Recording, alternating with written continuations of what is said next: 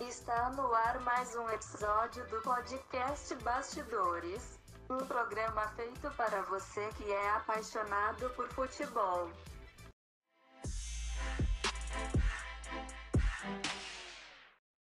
Olá, ouvintes! Meu nome é Isabela Barbosa e eu estou aqui com meu colega Eliseu Júnior. Nós somos estudantes do curso de jornalismo do Centro Universitário de Belo Horizonte. Olá, eu sou Eliseu e apresentamos hoje para vocês o um novo podcast Bastidores. Aqui é um lugar onde que vamos conversar mais profundamente sobre a carreira do jogador de futebol. O intuito com o podcast é esclarecer a você, torcedor, as dificuldades de se tornar um jogador profissional e também te informar sobre histórias e sentimentos do final da carreira desses atletas. O tema de hoje é justamente sobre isso: a aposentadoria dos gramados e todo o processo de transição na vida de um jogador de futebol profissional. O atleta profissional é aquele que tem um contrato formal de trabalho com uma entidade desportiva, ou seja, um clube de futebol. Assim, diante de algumas possibilidades, ele pode vir a buscar a aposentadoria de atletas como qualquer outro trabalhador. Mas como funciona a aposentadoria de um jogador de futebol? Com qual idade o atleta deve parar de jogar? O que fazer depois de ter se aposentado? A aposentadoria para jogadores de futebol é uma forma de o um atleta pendurar chuteiras ao final de sua carreira. É, primeiramente, a aposentadoria para jogadores de futebol é o benefício concedido aos profissionais e amadores. Então, esse benefício previdenciário dá direito aos jogadores de ter um salário após toda a sua vida profissional, né? Entretanto, precisam comprovar a atuação com vínculo em uma associação desportiva integrante do sistema desportivo nacional ou internacional. E os tipos de aposentadoria são por invalidez, por idade, tempo de contribuição e especial.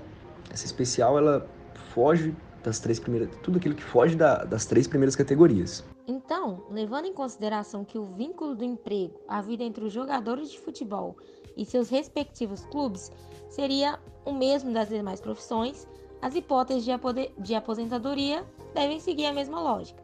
Então, eu vou explicar um pouquinho como que funciona cada uma delas.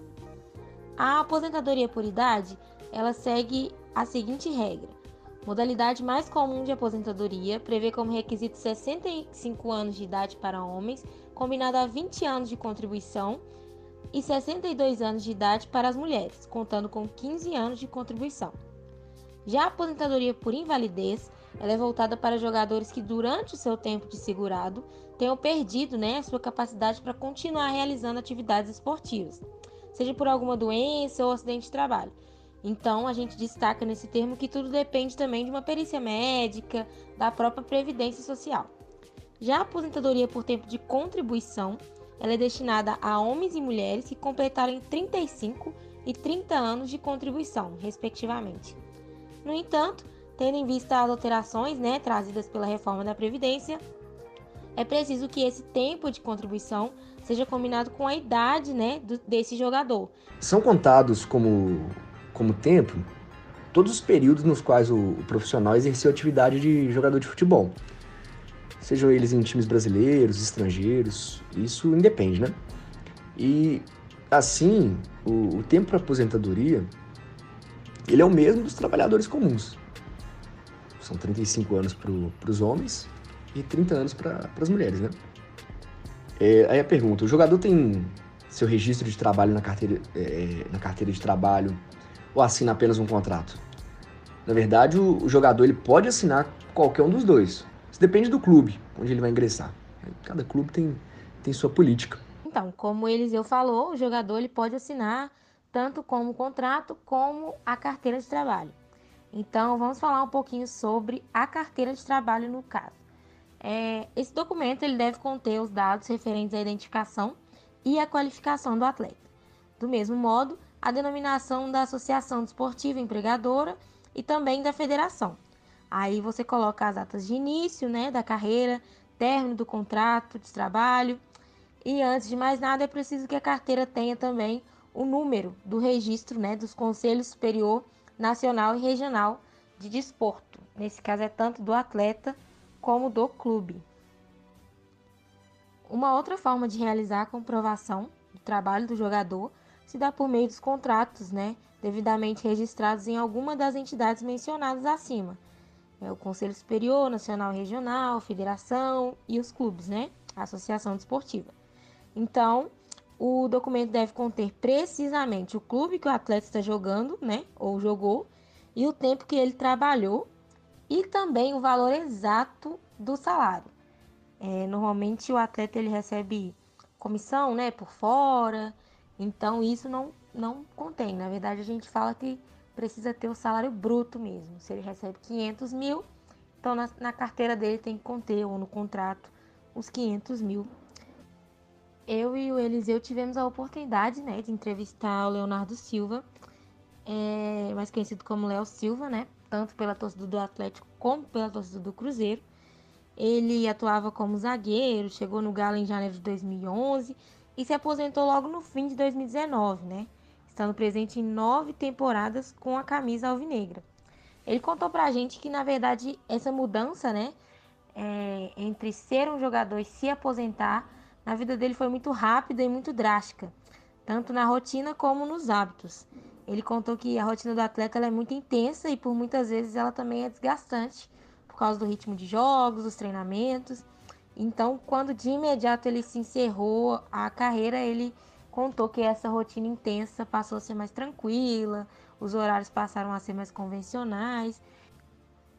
Já essa parte de contato né, com o clube na hora do encerramento, ele contou que foi de forma super tranquila e natural, que eles sempre demonstraram muito interesse né, para que ele permanecesse na casa de forma que desempenhasse né, outras funções na parte de direção, na parte técnica, que ele pudesse, por ser um ídolo né, da torcida e por fazer parte por muitos anos do clube, eles quiseram que ele continuasse né, fazendo parte, né, tanto na direção ou na comissão técnica, e foi uma vontade da, da presidência mesmo do clube que ele permanecesse. É, quando nós perguntamos para o Leonardo Silva como que foi essa preparação psicológica, ele afirma que é como se fosse um luto, que você vive no momento certo e no seu ponto de vista. Para ele, nenhuma preparação conseguiria amenizar mesmo, minimizar os sentimentos e os reflexos daquela situação. É, porque ao mesmo tempo você é muito querido, você é muito amado por milhares de pessoas. E aí quando você deixa o clube, você para de sentir aquele afeto e tudo. E também, como a gente falou antes, sobre essa parte de desgaste emocional, desgaste físico. Então ele falou pra gente que é como se fosse um luto. Você deixa de ter uma parte da, da sua vida que era muito importante. Nós também entrevistamos o jogador que atuou no Cruzeiro, aqui em Minas Gerais, que é o Leandro Guerreiro. Ele foi muito importante, muito especial para a torcida do Cruzeiro. Ele atuou também como volante e zagueiro. Ele iniciou sua carreira no esporte, né, no Esporte Clube Internacional em 2000, logo com 21 anos. E ele se destacou muito por marcar os adversários com muita precisão, muito talento. E se aposentou em 2016 no América e passou por vários clubes. O Eliseu vai falar também mais um pouquinho sobre ele. O Leandro Guerreiro, na verdade, Leandro Lucchese Guerreiro, Guerreiro dentro de campo e Guerreiro no nome. Acho que os pais do, do Leandro já, já sabiam como que, ele, como que ele seria no, dentro das quatro linhas e já colocou Guerreiro até no nome. O Leandro Guerreiro é de São Borja, no Rio Grande do Sul. É gaúcho, tem 42 anos. E, como eu falei anteriormente, passou por diversos clubes no Brasil: Internacional, Guarani, Ponte Preta, Criciúma, Botafogo, Cruzeiro, América, aqui de Minas. Jogou fora também na Itália, jogou na Nápoles, jogou no Pescara. É... Um jogador aí que, que já rodou bastante. E que era muito conhecido pela sua cabeleira, né? Pelo menos eu, quando, quando eu era mais mais novo, acompanhava, cheguei a acompanhar o Leandro no, no Botafogo e no Cruzeiro. Eu sempre lembrava dele pelo, pela cabeleira. O Leandro tinha aquele cabelo grandão que ele corria e ia, ia balançando junto. Então seja bem-vindo, Leandro Guerreiro. Olá, Leandro, tudo bem? É, então, primeiramente, conta pra gente um pouquinho é, sobre como foi para você todo o processo de mudança que você enfrentou imediatamente, né? Porque a gente sabe que a aposentadoria do jogador é muito precoce e após deixar, né, de ser um jogador profissional para trabalhar em outra área dentro do clube, como é que foi esse contato com a América? Como que foi para você realizar tudo isso? Uh, na verdade, eu parei de jogar no final de 2016 no América Mineiro. Né? Eu joguei três anos no América, uh, 2014, 15 e 16, onde eu fui né, campeão mineiro e um acesso para a Série A. Aí eu fiquei praticamente quase dois anos parado e, e depois eu fui fazer uma visita na Toca, na Toca da Raposa 1, aonde o diretor de futebol era o Quintiliano, onde ele foi meu preparador físico quando eu jogava no Cruzeiro, né, um conhecido meu, um amigo meu, fui fazer uma visita para ele na Toca e ele me, me convidou, né, que tinha uma vaga de ser auxiliar do Sub-15. E eu vim para casa com isso na cabeça, né? Não dei a resposta para ele no, no, momento exato. E vim para casa, conversei com a minha esposa, né? Estava parado, praticamente, né? Não estava fazendo nada, estava aproveitando um pouco, né? Depois de tanto tempo de, de jogador de futebol, quase 20 anos, estava parado e conversando com ela, optei por aceitar o convite né? Um clube grande, um clube de tradição, um clube onde sempre forma forma grandes jogadores, tem, né, no seu DNA um, um, uma formação muito boa, né? Já vendeu vários jogadores aí de, de muita qualidade, de muito renome, é, né? Formando jogadores para o elenco principal também, muito bons, né? Eu tive essa experiência própria, né? Quando eu jogava no elenco principal, onde subiu vários jogadores com muita qualidade nos ajudou em 2003 a ser campeão brasileiro também, né? Esses meninos que subiam, que subiram. Então eu aceitei e, e né, com muito carinho, né? Fiquei muito feliz em investir de novo, né? O uniforme, a camiseta do Cruzeiro, agora fora das quatro linhas, né? Como auxiliar técnico do sub-15 do Cruzeiro. Né, eu já vinha me preparando há algum tempo já, né? Eu já senti que, tava, que estava chegando a hora, né, de, de parar, né, de me aposentar, porque às vezes né, tinha, tinha semanas que eu sentia mais, tinha, né, tinha semanas que eu sentia menos, né, quando eu ia né, para mais um treino, eu às vezes vinha na cabeça, às vezes eu ia treinar chateado, pensando, pô, mais um treino, né? O que, que eu estou fazendo aqui? Por que, que eu estou jogando ainda? O, o próprio jogo, quando eu estava indo para o jogo, eu estava pensando já mais um jogo, né? Mais uma pressão, né? Mais a, a torcida, né? Cobrando, que é normal. Então já vinha me desgastando por esses pensamentos, né? Que, que vinha, né? Dia a dia e, e às vezes nos jogos também.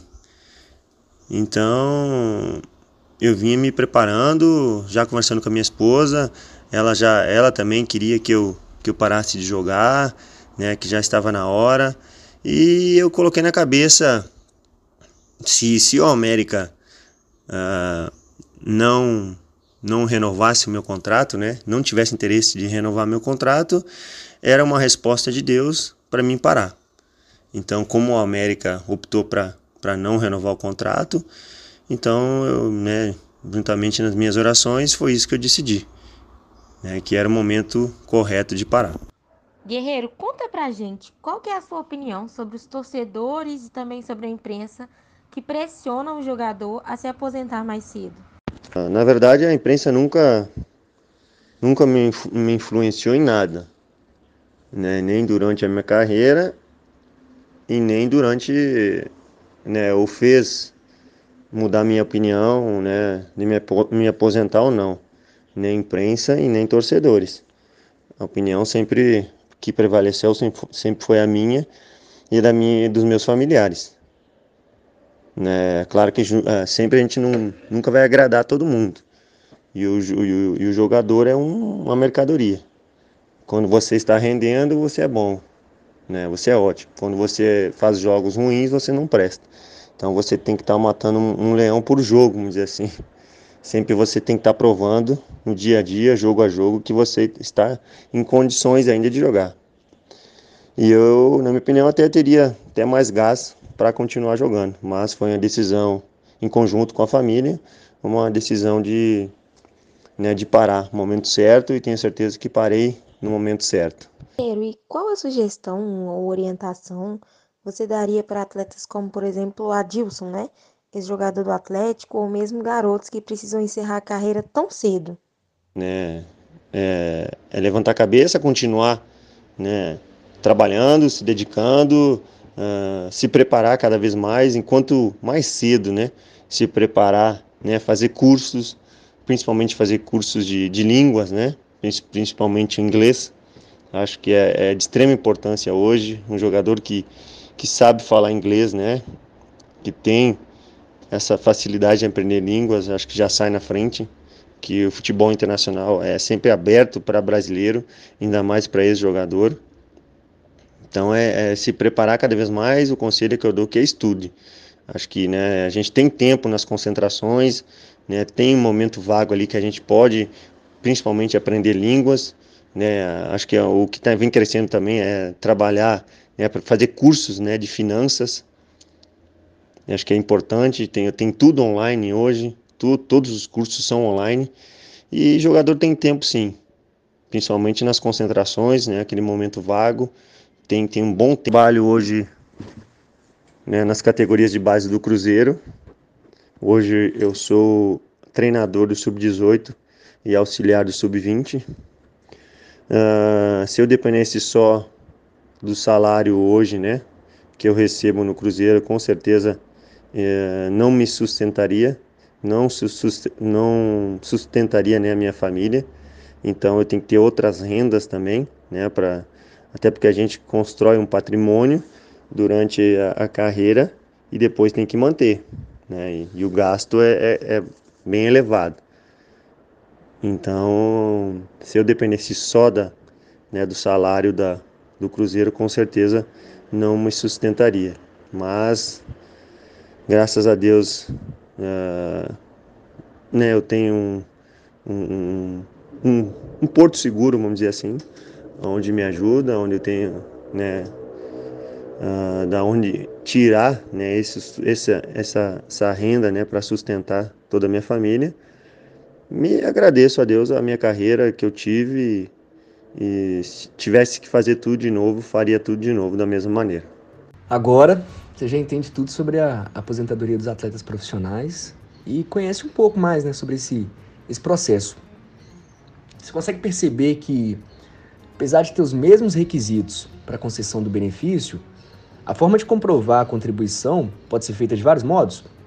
Não é um bicho de sete cabeças, tudo é feito de forma clara e objetiva, que dá certo. Vem dando certo, né? Eu gostaria muito de agradecer ao Léo Silva, agradecer ao Guerreiro por participar do Bastidores e contar pra gente um pouco sobre a experiência de vocês. Será sempre um prazer e uma honra receber vocês aqui, tanto pela história quanto pela humildade. É um orgulho pra gente fazer parte disso e ter vocês aqui conosco. Agradecemos também a cada um de nossos ouvintes. Nosso próximo episódio, você vai conferir tudo sobre a trajetória e os desafios dos jogadores de futebol, até que chegue à, categoria profissional. Então, um abraço e até a próxima.